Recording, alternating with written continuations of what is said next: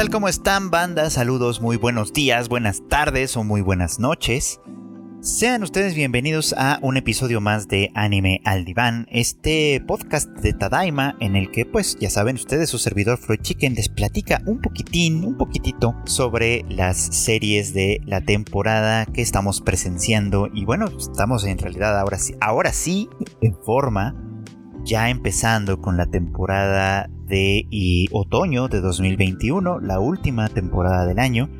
Vienen series bastante interesantes, vienen grandes, grandes cosas de las que seguramente vamos a estar hablando, pero la temporada aún es joven. Vamos a todavía están empezando apenas algunos de los estrenos, eh, todavía quizá no hay mucho que decir más allá de unas cuantas primeras impresiones, pero sea como sea, aquí tenemos un podcast semanal para que ustedes vayan enterándose más o menos de qué se han tratado las series. Eh, y, si es la primera vez que nos escuchan en este podcast, bueno, pues también se enterarán que en realidad no se trata tanto de resumir lo que pasa en las series, sino de hacer comentarios sobre lo que va sucediendo con los temas que va tocando, cómo van creciendo los personajes o, o no, y si por supuesto alguna de ellas ya se está convirtiendo en una decepción. Esta temporada también, además, hice una breve encuesta, unas cuantas horas de encuesta ahí entre los usuarios de, eh, nuestro, de nuestro server en Discord de Tadaima, al cual eh, pues les invito, si, si no se han unido todavía, que lo hagan porque la conversación se pone chida. Bueno, pues la verdad es que esta vez les pedí a ellos que me sugirieran una serie fuera de, la lista que, eh, que yo ya tenía planeada ver para que se incluyera también en esta temporada y la ganadora resultó ser una serie que si bien sí me daba algo de curiosidad, la verdad es que muy probablemente lo hubiera pasado por alto de no haber sido por esto y fue eh, Mieruko-chan, eh, fue la serie ganadora. Así que vamos a empezar platicando un poquito las primeras impresiones de pues, del capítulo de estreno de esta serie que está eh, disponible en Funimation todos los domingos, si no me equivoco ahora. Bueno, pues empezando por la premisa. Mieruko-chan es una serie que gira en torno a una chica llamada Miko, eh, que pues aparentemente de manera súbita comienza a ver apariciones. En realidad ella es una chica bastante normal. Eh, tiene una amiga en preparatoria, parece incluso un poquito tímida, de personalidad un poco tímida quizá. Mm, una buena chica en general, pues, ¿no? Pero en un momento dado, eh, estando ella sola, pues se da cuenta que hay algo más frente a sus ojos, algo que, que no es como normal, que no es natural, por así decirlo, y es una aparición. Ahora, lo interesante de ella en este caso son sus reacciones, pues, ¿no?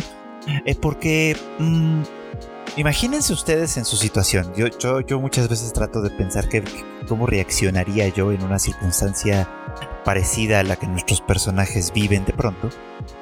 Y la verdad es que a mí eh, me costaría muchísimo trabajo mantener el orden de mis funciones fisiológicas para empezar.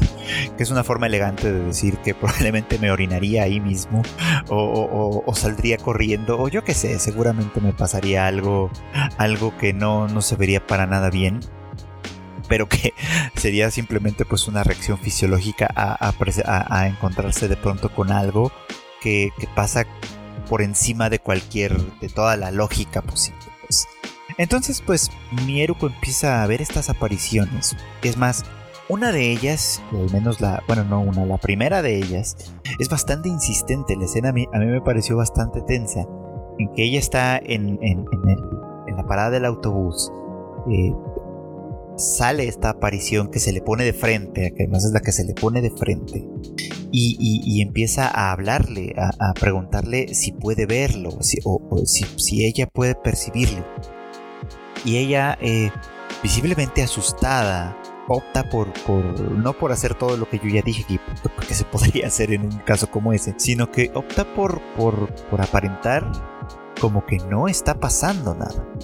Como si hablara sola, incluso como si nada de esto estuviera sucediendo. Y pese a la mucha insistencia de la aparición, ella se mantiene en su papel más o menos bien hasta que esta aparición se va aparentemente convencida de que eh, Miko no puede, no puede verlo. Ya después de que ella se va. Entonces es cuando ella reacciona, ¿no? Así como, claro que podía verlo, claro que me estaba cagando de miedo, pero esto, pero no, no, no, no reaccionó como tal. Y bueno, me parecía una reacción bastante, bastante curiosa, digamos, bastante, bastante curiosa. Porque eh, sí, por supuesto que no es lo que se esperaría en primer lugar. Eh, es interesante que ella pueda mantener en términos generales la compostura en esas circunstancias, pero que a final de cuentas pues eh, por dentro en realidad pues sí, sí esté sufriendo de muchísimo, muchísimo temor, que sería pues en realidad lo más lógico. Así que bueno, pues eh, ese es el dilema al que ella se enfrenta en primer lugar, pero eh, a lo largo de todo el primer capítulo se le aparecen otros, pues, pues otras, otros fantasmas, otros monstruos, no sé muy bien cómo definir estas, a, estos entes que se le aparecen, pues, ¿no? Y ella en todas las ocasiones eh, actúa y reacciona intentando como que no, como que ellos no se den cuenta.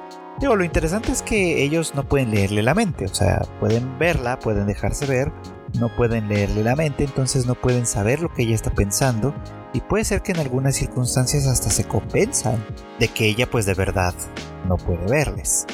En fin, una cosa como peculiar, peculiar que puede estar pasando. Ahora, eh, la serie pues es, interesante desde ciertos puntos de vista, digamos. Entiendo que viene de un manga, que no sé exactamente cuál vaya a ser su, su, camino, cuál vaya a ser de alguna manera lo que se desarrolla a partir de ahí. Pero la serie de anime tiene como algunas cosas peculiarmente interesantes porque pareciera como que eh, eh, quiere jugar a varias cosas al mismo tiempo. Por un lado, obviamente es una serie que, que, juega un poco como al terror y a mí me parece que en cierto modo lo hace bien, sobre todo por, por las reacciones de Miko. Es decir, eh, el hecho de que se te haga, se tenga estas apariciones, pueda ver estas apariciones. y ella reaccione de la manera que ya describí antes. Es muy muy interesante eh, eh, porque creo yo que de alguna manera es, ella sacando fuerzas de donde no hay y, eventualmente podría significar como una ruptura para ella, una ruptura demasiado pues demasiado fuerte, demasiado grave, que podría ser interesante de ver, al menos ver qué pasa. ¿Qué va a pasar cuando ella, por ejemplo, eh, em, decida reconocer, por ejemplo, que los puede ver? Y entonces si eso va a cambiar la conducta de las apariciones, yo qué sé, eso puede que llegue a ser algo bastante interesante. Eh, por otro lado está obviamente pues el tema de que eh, si estas apariciones se dejan ver por ella e insisten tanto en ella, si tienen algún tipo de objetivo o yo qué sé. En fin, vamos a ver qué es lo que pasa ahí porque a final de cuentas se está desarrollando una relación entre ella y estas apariciones, pues que a final de cuentas seguramente también va a impactar de manera importante en, la vida de ella, en, su, en sus relaciones fuera de las apariciones. Por ahí tenemos el caso pues de su amiga que parece muy simpática y muy como, como se deja llevar. Está la otra chica que pues los temas de opening y ending como que dan a entender que ella también puede ver apariciones y que es más que quizá hay algo especial en las personas que pueden ver apariciones. Bueno, ya veremos qué se desarrolla por ahí, pues obviamente. O sea, fin, este primer capítulo en realidad solo sirvió para sentar un poco como las bases de la situación. Nico es una chica normal, con un poquillo de mala suerte y quizá una eh, personalidad un poquito como... ¿Cómo decirlo?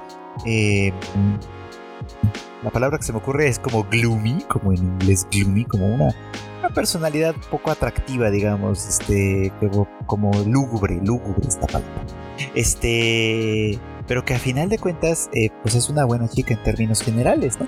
Que además por mucho que pueda parecer un poquito como lúgubre, en realidad no es alguien que esté buscando vivir una vida eh, cercana con apariciones, fantasmas ni cosas por el estilo. Pues vamos a ver qué pasa con esa combinación de cosas. Pero lo que llama la atención, y creo que algunas personas que tienen algún contacto con el manga lo han mencionado, es que la serie de anime recurre a una especie como de fanservice muy peculiar y es una combinación también extraña, o al menos a mí me parece extraño. Como que juega a este tema de presentarnos a los fantasmas, las apariciones y hacer situaciones muy muy tensas y luego combinarlas con tomas eh, para destacar el trasero de, de Miko de distintas maneras que me parece que es como, ok, es una decisión eh, artística, por así decirle, un poquito peculiar a mí me parecía como que rompía un poco con el ritmo de la serie y quizá esa es, su intención. Quizá la intención es precisamente que la serie no mantenga siempre un mismo tono emocional, sino que nos vaya llevando por distintas reacciones, que creo que a final de cuentas es una de las funciones de las series de, de terror y de suspenso, etcétera, ¿no? Crear eh, circunstancias emocionales, crear reacciones emocionales que no necesariamente pasen por la parte racional de nosotros como espectadores, sino más bien que vayan directo a despertar emociones y a partir de ahí se genere ya una respuesta en otros términos, Una respuesta que ya veremos exactamente cuál es la que, la que pretende ser. Eh, por lo pronto, insisto, Miko como protagonista es una chica que me cayó bien, términos generales que tengo, sí tengo curiosidad de ver eh, qué es lo que pasa con ella y las apariciones, hacia dónde se va a llevar eh, este desarrollo, por supuesto, y vamos a ver a final de cuentas qué es lo que se desenvuelve aquí. Creo que pues seguramente sí seguiré viéndola, eh, obviamente además obligado un poquito como por la sugerencia de quienes nos siguen en el server de Discord y que por supuesto pues eh, propusieron esta serie como una que valdría la pena seguir. Vamos a ver a dónde nos conduce, vamos a ver a dónde nos lleva, vamos a ver qué nuevos comentarios nos despiertan. Y otra que ya se estrenó, y es más, ya tuvimos oportunidad de ver los primeros tres episodios, eh, es la de eh, Gambare Doki-chan, una serie corta, en realidad, capítulos muy, muy cortitos, de 5 minutos más o menos, cada uno de ellos, es en realidad bastante cortita, les digo, que se estrenó ya eh, hace ya unas, unas cuantas semanas y que, este, pues, como les decía también, pues ya lleva tres episodios este, de, esta, de esta historia que en realidad más que una historia como tal es una, un conteo como de breves situaciones que giran en torno a la misma cosa. Tenemos aquí a nuestra protagonista, eh, Doki-chan, que, bueno, en realidad ese no es su nombre, no sabemos cuál es su nombre de verdad, pero, pero bueno, vamos a, llamarla por conveniencia y por comodidad, vamos a llamarla Doki-chan. Y bueno, pues esta chica es una chica, es una oficinista, en realidad esta es una, una serie que ya eh, funciona como con personajes adultos, por supuesto, en la que, bueno, pues esta chica ah, básicamente está interesada en su compañero de, pues, de trabajo, ¿no? nada, nada extraordinario, nada raro, a final de cuentas es, una historia que podría pasar por, por temas de amor, ¿no? Eh, el primer episodio de hecho es bastante llamativo, bastante significativo porque, bueno, insisto, Doki-chan es una chica que está eh, pues, interesada en su compañero de trabajo y la primera situación que se nos presenta entre ellos dos es esta en la que tienen que hacer un viaje de trabajo juntos, una presentación, una reunión, yo que sé, cualquier cosa que implique que dos compañeros de trabajo viajen. Y, por una confusión, por un, un, problema quizá, están obligados a compartir habitación de hotel. Pues. Entonces, este es un momento obviamente importante para Doki-chan porque esto, pues cualquier cosa puede pasar, por supuesto. Pero llegando a la, a la, al lugar, bueno, antes pasan varias cosas. O sea, de hecho, cuando les dicen, ah, sí, aquí está su habitación, y los dos son así como de, este, eh, ¿por qué tenemos que compartir habitación? Él obviamente propone, bueno, déjame, voy a buscar eh, otro lugar para quedarme, porque pues, no, no hay problema. Y ella, no, no, no, o sea, pues de entender, pues ni modo, ¿no? Es un problema, eh, eh, somos adultos, podemos lidiar con esto, no pasa nada, eh, órale pues. Y entonces pues ya se quedan juntos, ¿no? Pero ella le dice al principio inmediatamente, mandándole como un doble mensaje. No, no te atrevas a hacerme nada porque te voy a matar socialmente hablando, lo cual obviamente es una amenaza de, no te atrevas a cruzar esta línea porque pues te voy a denunciar, te voy a acusar de acoso, voy a decirle a todo el mundo lo que hiciste, yo qué sé, y esta clase de cosas obviamente no son bienvenidas de ninguna manera. Eh, la cosa es que pues él eh, eh, pues reacciona me parece que bien en términos generales. Eh, se da un baño, como es lo lógico, ella también se da un baño después. Cuando este, sale, pues la ve eh, durmiendo. Eh, ella, da, ella siente que él se le va a acercar de una manera diferente y en realidad solo le la, la, cubre con una cobija mientras él se pone pues a seguir trabajando pues y ya, la cosa es que pues al final del día no pasa nada entre, entre ellos dos, él se comporta pues de, una manera correcta en ese sentido. Y ella se enfada. Porque pese a lo que le dijo pese a todo ella en realidad esperaba que él se comportara de la manera incorrecta por así decirle este y, e intentara algo con ella. Entonces ella lo toma como una pues sí, como una especie de ofensa, no una ofensa como tal, pero una ofensa al fin y al cabo, que este que pues él ni siquiera haya hecho el intento por acercarse de ninguna manera a ella. Eh, con todo y que eh, aparentemente ella planeó todo desde el principio planeó esta confusión supuesta en la que iban a terminar en la misma habitación eh, al momento de bañarse pues no solo se, se bañó sino que se, se, se maquilló y preparó para que para que las cosas sucedieran, se puso una ropa interior sexual, etcétera. En fin, hizo todo lo que, lo que era necesario desde su punto de vista para que él eh, pues diera los pasos correctos en ese sentido y él simplemente no lo hizo. Ahora, eh, para hablar de la situación y para hablar de lo que de alguna manera significa esta, eh, pues estas circunstancias, obviamente, eh, creo, que, creo que aquí pasa algo muy complicado.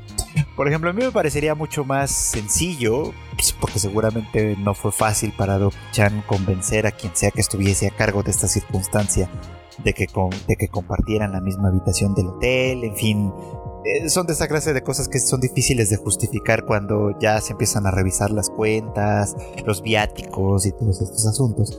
Entonces me parece que pues por ahí debió haber sido una complicación probablemente. Eh, eh, o sea, lograr que compartieran la habitación para que las cosas sucedieran me parece muchísimo más complejo que a que ella activamente buscara una forma de seducirlo, ya saben, este no es que no existieran formas y que ya no, no, es necesariamente que ella tuviera que decir directamente, oye, vamos a hacer algo, ¿no? Sino que podía simplemente haber, eh, haberle propuesto cenar juntos, buscar un restaurante lindo, ya saben, compartir algunas copas y, y, con eso, este, dar de alguna manera, ir dando las señales más claras de que pues ella estaba abierta a, que, a que algo sucediera entre ellos y ver exactamente qué es lo que pasa a partir, de ahí. Eso me hubiera parecido mucho más. Obviamente pasaba eso y se nos acababa la serie, así que ya no tendríamos nada que ver. Pero, pero bueno, pensándolo como desde un punto de vista un poquito más realista, pues yo creo que esa habría sido una manera mucho más efectiva y sencilla de lograr eh, pues el objetivo, por supuesto, ¿no? Ahora, aquí hay, hay cosas que no sabemos tanto de ella todavía, ni de él, por supuesto. Eh, como para hacer esas, esas eh, presunciones, por ejemplo, ¿no? Yo entiendo que Doki-chan quiere, no quiere en realidad una cosa de una sola noche con este, este personaje. Muy probablemente ella está buscando más bien que se desarrolle una relación, una relación de verdad, es decir, que, que sean novios, que sean una pareja, y que hagan esta clase de cosas que hacen las parejas ya en todos los sentidos, pues, ¿no? Que es compartir eh, tiempo, salir, tener citas, eh, eh, sí, pasar las noches juntos, este, en fin, hacer planes, eventualmente conocer a las familias, en fin, todas, todas estas cosas que de alguna manera pueden estar ahí implicadas en, en todas estas cosas. A mí me da la impresión de que Doki-chan quiere quiere esto, pues, ¿no? Quiere este tipo de, vínculo con, su compañero de trabajo y, pues, este, no es muy hábil para hacerlo. Eh, otra es que a lo mejor pues yo no le habría dicho esto de que le iba, lo iba a arruinar socialmente hablando, sino que bueno, hubiera, hubiera no sé, este, eh, hecho algún coqueteo o algo así como más, más directo ya estando en la habitación, por supuesto, no, no sé, en fin, es una, es una cosa complicada. Ahora, otro detalle interesante es que eh, Doki-chan, en, en, al menos este, pues, los episodios en los, que hemos, en los que le hemos visto, siempre, siempre se queda dormida en algún, en algún punto. y al quedarse dormida tiene sueños eróticos literalmente con su compañero de trabajo. Entonces, eso obviamente da a entender que pues este, ella está más que dispuesta a que las cosas sucedan, solo que no parece que sea muy, eh, pues muy hábil como para hacer que funcionen las cosas de esa manera. Y bueno, no quiero contarles los argumentos, bueno, sí, las situaciones que se presentan en los siguientes episodios, por si todavía no la ven, pero parece que en términos generales va a funcionar así. Es decir, eh, va a haber situaciones entre, entre ellos eh, que de alguna manera podrían llegar a prestarse y a suceder a crear situaciones en las cuales ellos podrían estar cerca, pero que al final de cuentas no van a ocurrir porque pues la serie misma, lo, su título de alguna manera lo implica, ¿no? Doki-chan tiene que echarle muchas ganas para que las cosas sucedan y va a tener que seguir echándole muchas ganas durante mucho tiempo aparentemente porque obviamente no solo tiene que lidiar con su propia incapacidad de decir las cosas directamente y de proponer eh, que las cosas sucedan con el senpai, no es su senpai, con su compañero de trabajo, sino que este, además va a tener competencia, por supuesto, porque otras chicas de la oficina también están interesadas en este personaje y probablemente van a ser muchísimo más directas y muchísimo más abiertas con esto. Así que la situación se pone peliaguda para Doki-chan. Eh, esto, esto es interesante pues porque, insisto, puede llegar a jugar con un tema complicado como es el tema del consentimiento. Nosotros sabemos como espectadores que Doki-chan tiene, por supuesto, su consentimiento súper, súper dado en primera instancia, pero el compañero de trabajo no necesariamente lo sabe. Y es porque, pues, a final de cuentas, los hombres no siempre son tan intuitivos, pues no siempre somos capaces de darnos cuenta intuitivamente de las cosas. A veces necesitamos que se nos digan un poquito más directamente o se nos den señales un poquito más claras. Obviamente hay gente que se pasa de lanza y que, y que no reacciona ni aunque se los digan directamente, pero bueno, esos ya son casos muy, extraordinarios. Aquí sí me parece que este compañero de trabajo se da cuenta que las situaciones eh, en las que se encuentra con ella de pronto podrían ser eh, interpretadas desde otros lugares, pero que a final de cuentas, pues si no actúa, eh, no es necesariamente porque no quiera. Ya veremos, pues, ya veremos si la serie nos da más pistas sobre cuáles son las implicaciones o las, la postura de este compañero de trabajo con respecto a los tímidos y a veces torpes avances de Doki-chan. Y bueno, pues esta temporada también continúa eh, The Aquatope on White Sand, una serie de PA Works original que eh, pues muchos daban por terminada la, la, temporada anterior porque pues sí, básicamente eh, la serie podía haber tenido ahí ya su conclusión, una conclusión triste, probablemente medio anticlimática, pero una conclusión al fin y al cabo y, y no, en realidad desde el principio se sabía, bueno, desde hace tiempo se sabía que la serie estaba planeada para durar por dos, por dos ciclos, digamos, por dos temporadas, es decir, por la temporada de verano y la temporada de otoño va a abarcar medio año, digamos, como de nuestras vidas. Este, y por otro lado, esto. Mm, bueno, pues este. Eh, las cosas iban a, continuar de una manera diferente, evidentemente, pues. Ahora, la historia, eh, eh, para resumírselas, la primera temporada, la primera parte de la temporada, digamos, era esta historia en la que primero una chica llamada Fuka, que eh, intentó ser idol y fracasó, viaja hacia Okinawa de manera un poquito como muy, muy este, impulsiva, no va a ninguna, por ninguna razón en particular. El caso es que se va a Okinawa y, este, y ahí conoce a Kukuru, una chica que pues también está en problemas, que, quiere mantener a como de lugar abierto un pequeño acuario eh, eh, llamado Gama Gama, que, es, eh, que en realidad es dirigido por, su abuelo. y ella pues quiere mantenerlo abierto, sin embargo pues el abuelo ha decidido clausurarlo, cerrarlo, porque pues eso, porque pues ya es un acuario viejo, con bastantes problemas por supuesto, y, que ya dio su, pues ya dio lo que tenía que dar. Entonces Kukuru, eh, pues por razones personales que poco a poco se van conociendo durante la temporada, eh, insiste y, hace mil cosas para tratar de mantenerlo abierto sin éxito, eh, cosa que pues implica para ella una, pues una gran decepción, una profunda tristeza, desde luego. y, Fuka, que conoce desde, desde, desde luego lo que significa eh, perder un sueño, lo que significa ver cómo se derrumba ante tus ojos, pues decide acompañarla hasta el final. Y, bueno, pues eso, eso en resumen es lo que sucedió eh, en esta primera parte.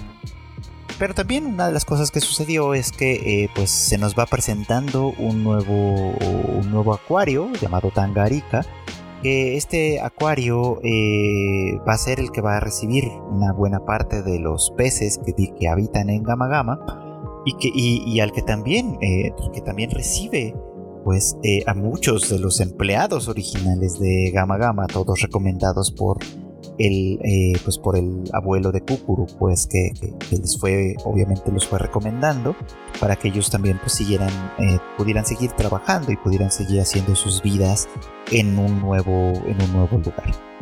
Ahora sabemos por esa misma etapa que el abuelo de Kukuru tiene o goza de muy buena fama como, como criador de, peces eh, y que por lo tanto pues este, el, el, dueño de Tangarika le tiene en muy alta estima y por, por esa misma razón es que acepta a todos sus recomendados incluyendo a la propia Kukuru que, que pues lo único que conoce es básicamente la, actividad del acuario, por supuesto, y que además pues está muy muy interesada en los peces, etcétera. Y, bueno, pues a final de cuentas sí parece que, que, su destino más lógico y apropiado en ese sentido pues es aceptar la oferta de este nuevo acuario. Y es con esta, con esta situación con la que Kukuru arranca esta nueva parte de la, de la serie que, desde luego se plantea desde otro lugar muy muy diferente y eso me parece interesantísimo. Porque eh, pues obviamente pues al llegar ella a Tangarica ella espera que sea asignada al área de, de, pues, criar peces por supuesto no que es lo que lo que ella eh, pues básicamente es lo que ella espera no porque considera a final de cuentas o ha considerado a final de cuentas que esa es la, función principal, o, la, o, pues la actividad principal de un acuario. Sin embargo, el, director, el dueño de este, este gran acuario, en el que se ve que hay pues un enorme presupuesto invertido, desde luego, eh, ha decidido colocarla en el área de ventas, un área que ella pues no esperaba, no vamos a decir que desconoce, pero que en realidad no esperaba y que, eh, y que por supuesto no aprecia en primer lugar. Por lo demás, pues sus, todos los demás compañeros con los que, con los que estaba, este, eh, pues sí terminan trabajando, digamos, también en el acuario. Y para algunos de los empleados eh, de, este, de este gran lugar, pues pareciera que los, los ex empleados de Gama Gama forman una facción aparte, pues, ¿no?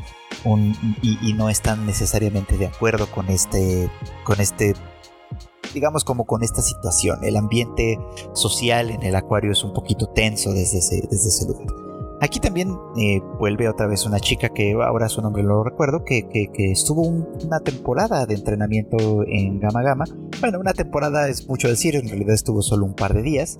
Eh, recomendada ahí por, por, básicamente para poder estar en contacto con el, pues con el famoso criador que es el abuelo de Kukuru, pero pues decepcionada a final de cuentas de su experiencia porque pues el acuario estaba ya en muy malas condiciones y no se iba a parecer en absoluto a su trabajo en Tangarica, así que pues pues este, e, ella muy muy decepcionada de esta situación y además eh, subestimando por supuesto el papel de Kukuru que para su gusto simplemente estaba jugando a ser la encargada de un acuario, pues obviamente no ve con buenos ojos la presencia de esta chica en este nuevo lugar y se dedica pues sí a, cuestionarla y a criticarla de una manera muy muy importante.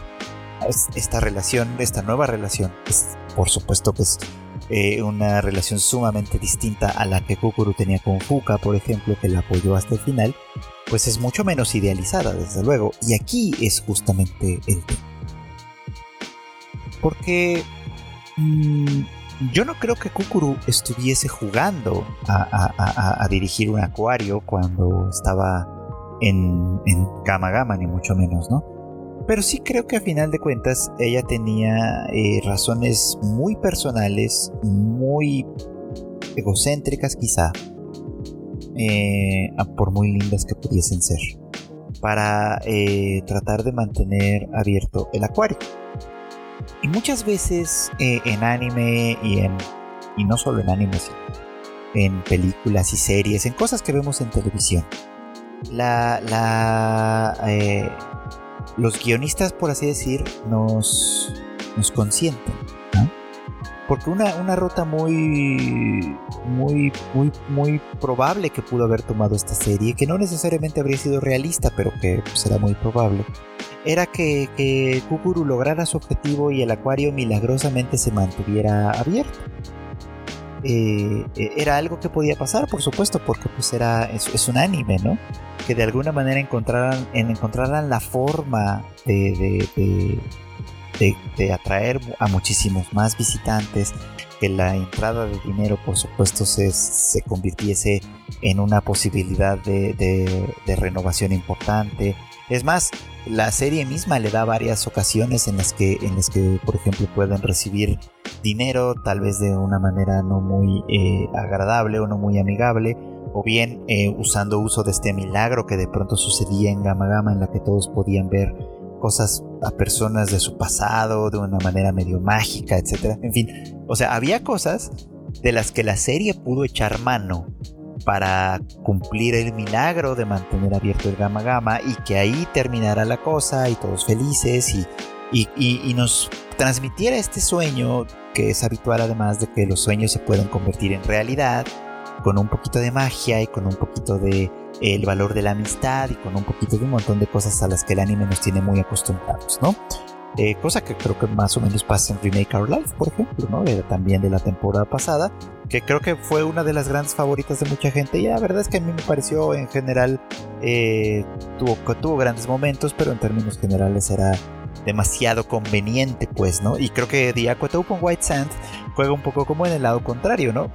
No fue para nada conveniente en ese sentido, ¿no? O sea, la realidad nunca dejó de ser lo suficientemente pesada como para que el sueño de Kukuru no se cumpliera simplemente por, porque ella insistiera mucho, ¿no? Ni, ni por magia ni por ninguna otra cosa. Entonces al final el Gama Gama cerró, Kukuru tiene que seguir adelante y para seguir adelante va a este lugar que está mucho más anclado en la realidad.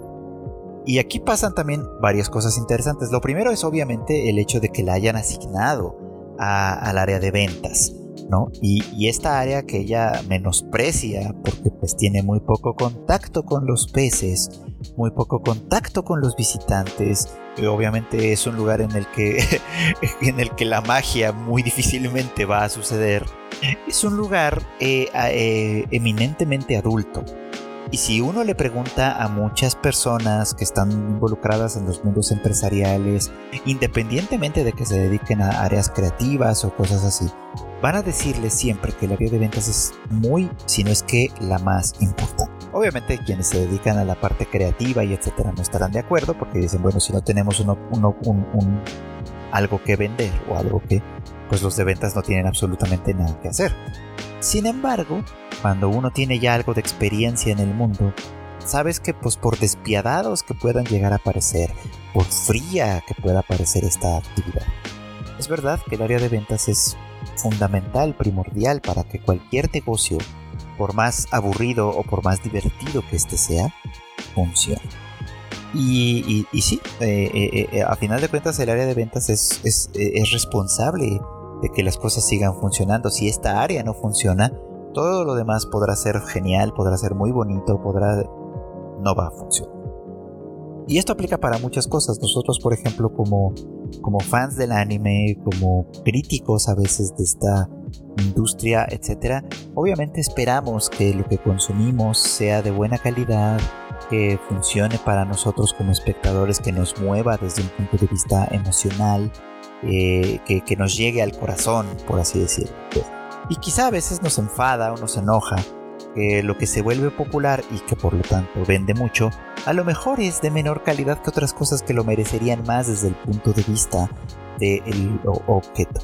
Eso quiere decir que en muchas ocasiones lo que hay detrás de aquel, de aquel objeto exitoso, pero de menor calidad, quizá desde nuestro punto de vista por lo menos, es un área de ventas que, que, logra ver cuáles son las virtudes del objeto que tienen entre manos, que, logra ver a qué público eh, eh, le puede llegar con mayor efectividad y que logra conmoverlos de tal manera que este público decide soltar su dinero pues para hacer pues para hacer más y más grande esta circunstancia.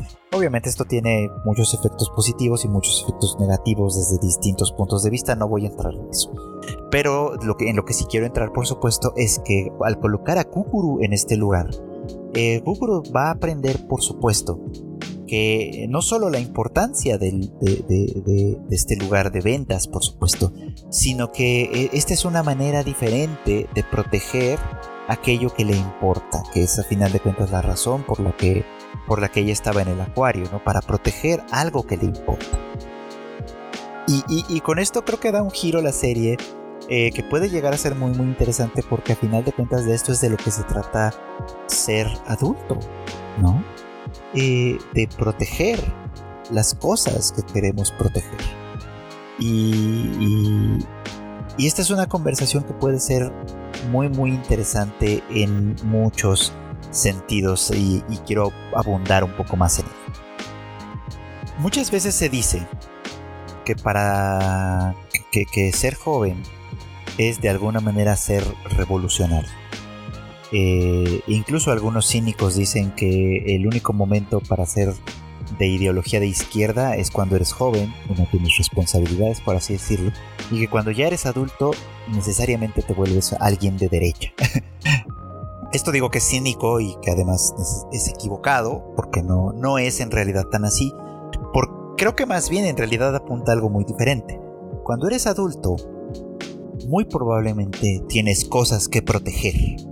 Cosas que son cercanas a ti.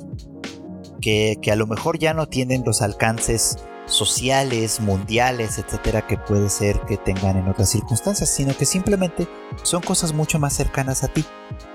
Pensemos en, en familia, por ejemplo, ¿no?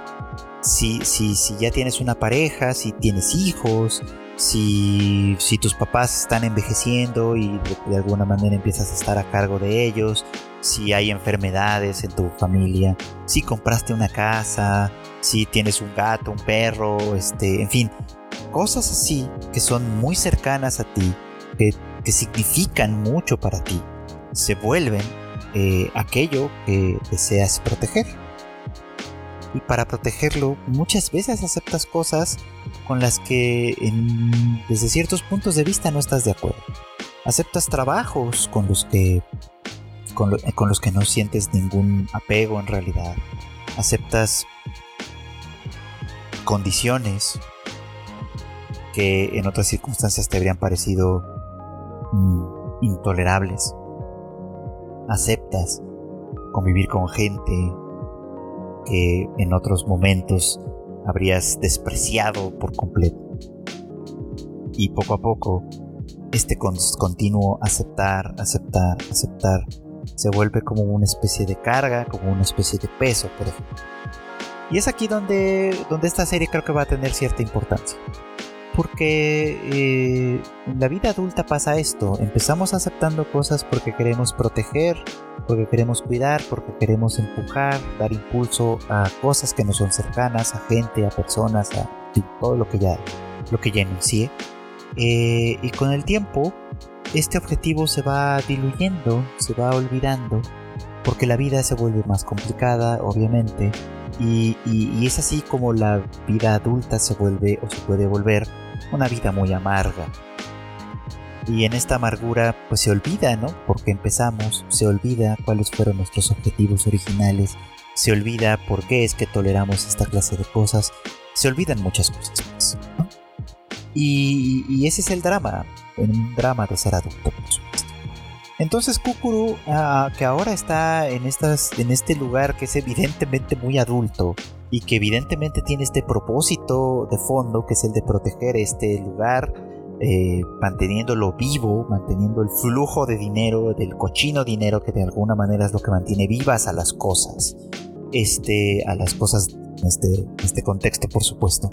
Este, eh, ella va a aprender, por supuesto, que esto es muy muy importante, pero también puede ser que se olvide de cuál es su, cuáles fueron las razones por las que aceptó esto en primer lugar, cuáles fueron las razones por las cuales eh, ella se mantiene en esta circunstancia.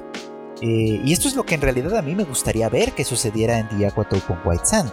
Es decir, me gustaría ver cuál va a ser el conflicto de ella en la medida en la que, en la que el peso de su trabajo empiece a ser demasiado en la que quizá su distancia con los peces, con los seres vivos, etcétera, se vuelva cada vez mayor, porque, porque estoy seguro que va a estar de pronto concentrada en papeles, en clientes, en campañas, en cosas que van a parecer de pronto muy abstractas y que van a tener muy muy poco que ver para ella personalmente con la actividad eh, eh, pues, de, de, estar con los peces, de estar con los clientes, de estar con los clientes en este sentido como visitantes, porque ella por supuesto que va a estar con clientes pero en otro nivel, en otro lugar, en otras circunstancias y muy probablemente va a correr el riesgo de amargarse la vida por estar simplemente tan lejos de aquello que en primer lugar eh, fue la motivación por la cual llegó ahí.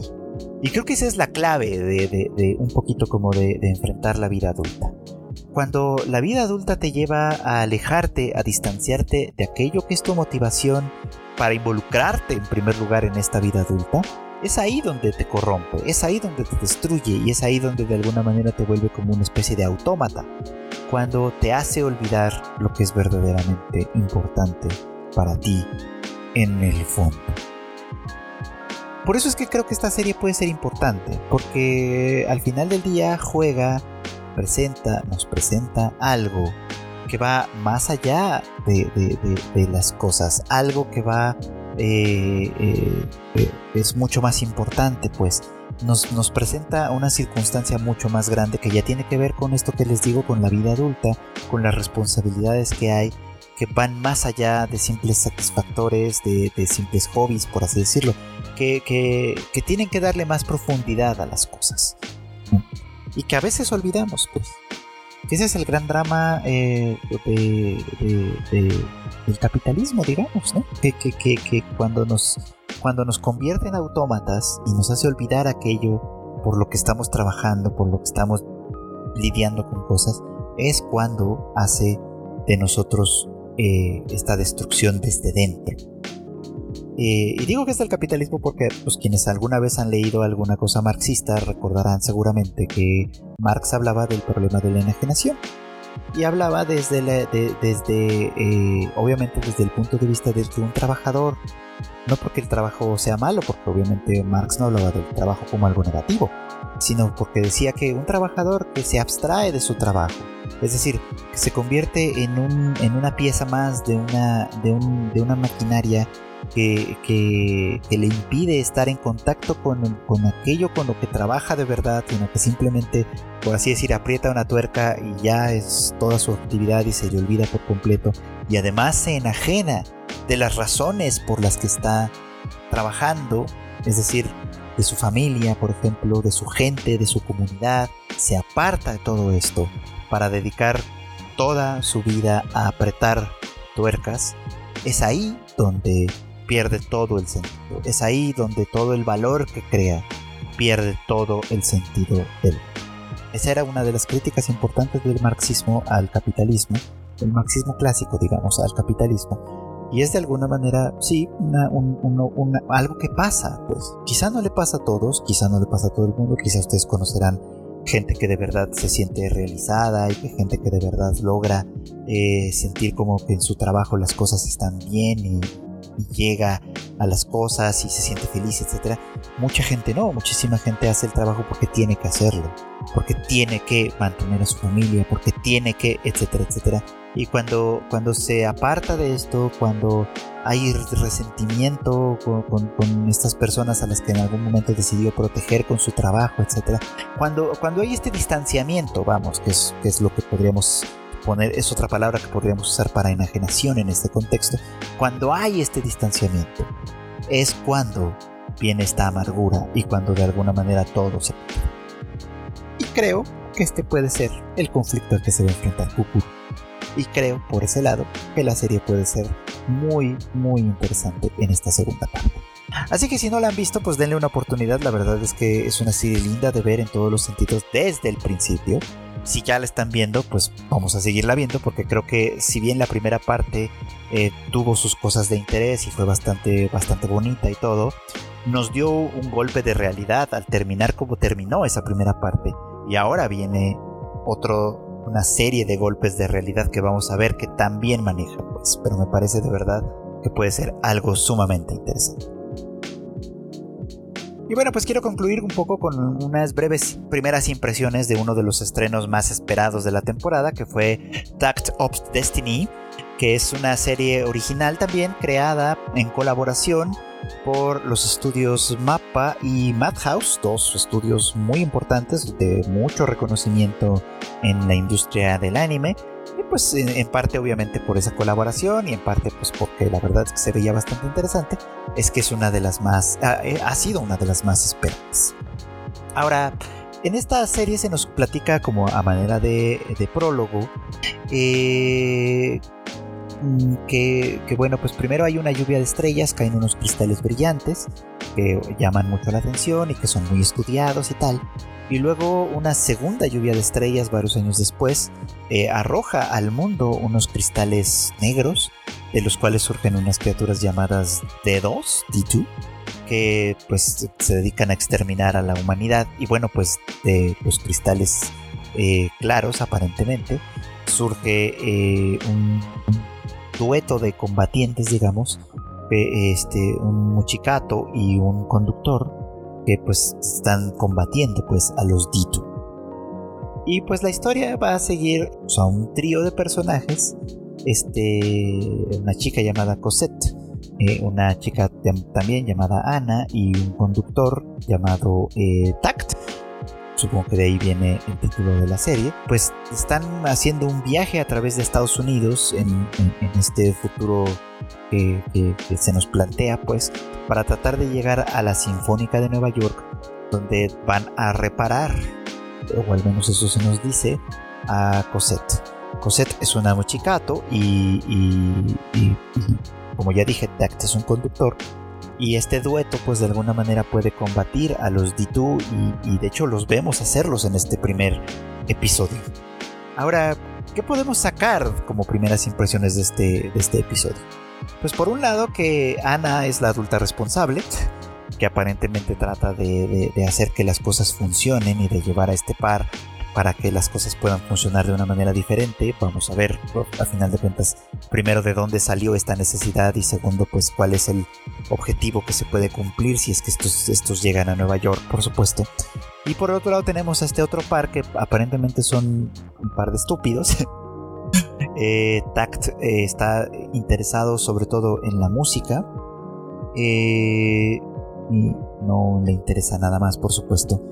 Y toca música cada vez que tiene la oportunidad, desde luego, ¿no? Y Cosette está interesada en comer, y sobre todo en comer cosas dulces aparentemente, de tal forma que este, eh, pues sí, ¿no? Ah, eh, su, su, su función, su actividad, lo que ella hace, básicamente es adquirir calorías a partir de eso y hablar sobre comida. Entonces los dos son como muy de, mente muy muy simple, por así decirlo, y a final de cuentas es a ellos a quienes está encomendada la misión de eliminar a los D2, por supuesto. Ahora, la, cuestión es que en este mundo no hay música porque la música eh, altera a los D2 y se ponen a atacar y exterminar cosas. Entonces, por eso es que esta sociedad no conoce la música. Y por eso es que además, eh, aparentemente, Tact dice constantemente ¿no? que la música es lo que salvará al mundo. Y bueno, pues básicamente eso es lo que tenemos en, esta, en este primer episodio de esta serie. Eh, yo creo que, mm, como lo comentaba en Twitter, síganme en Twitter, arroba chicken, este, lo, como lo comentaba en Twitter, esta es una serie que puede ser muy buena o muy mala.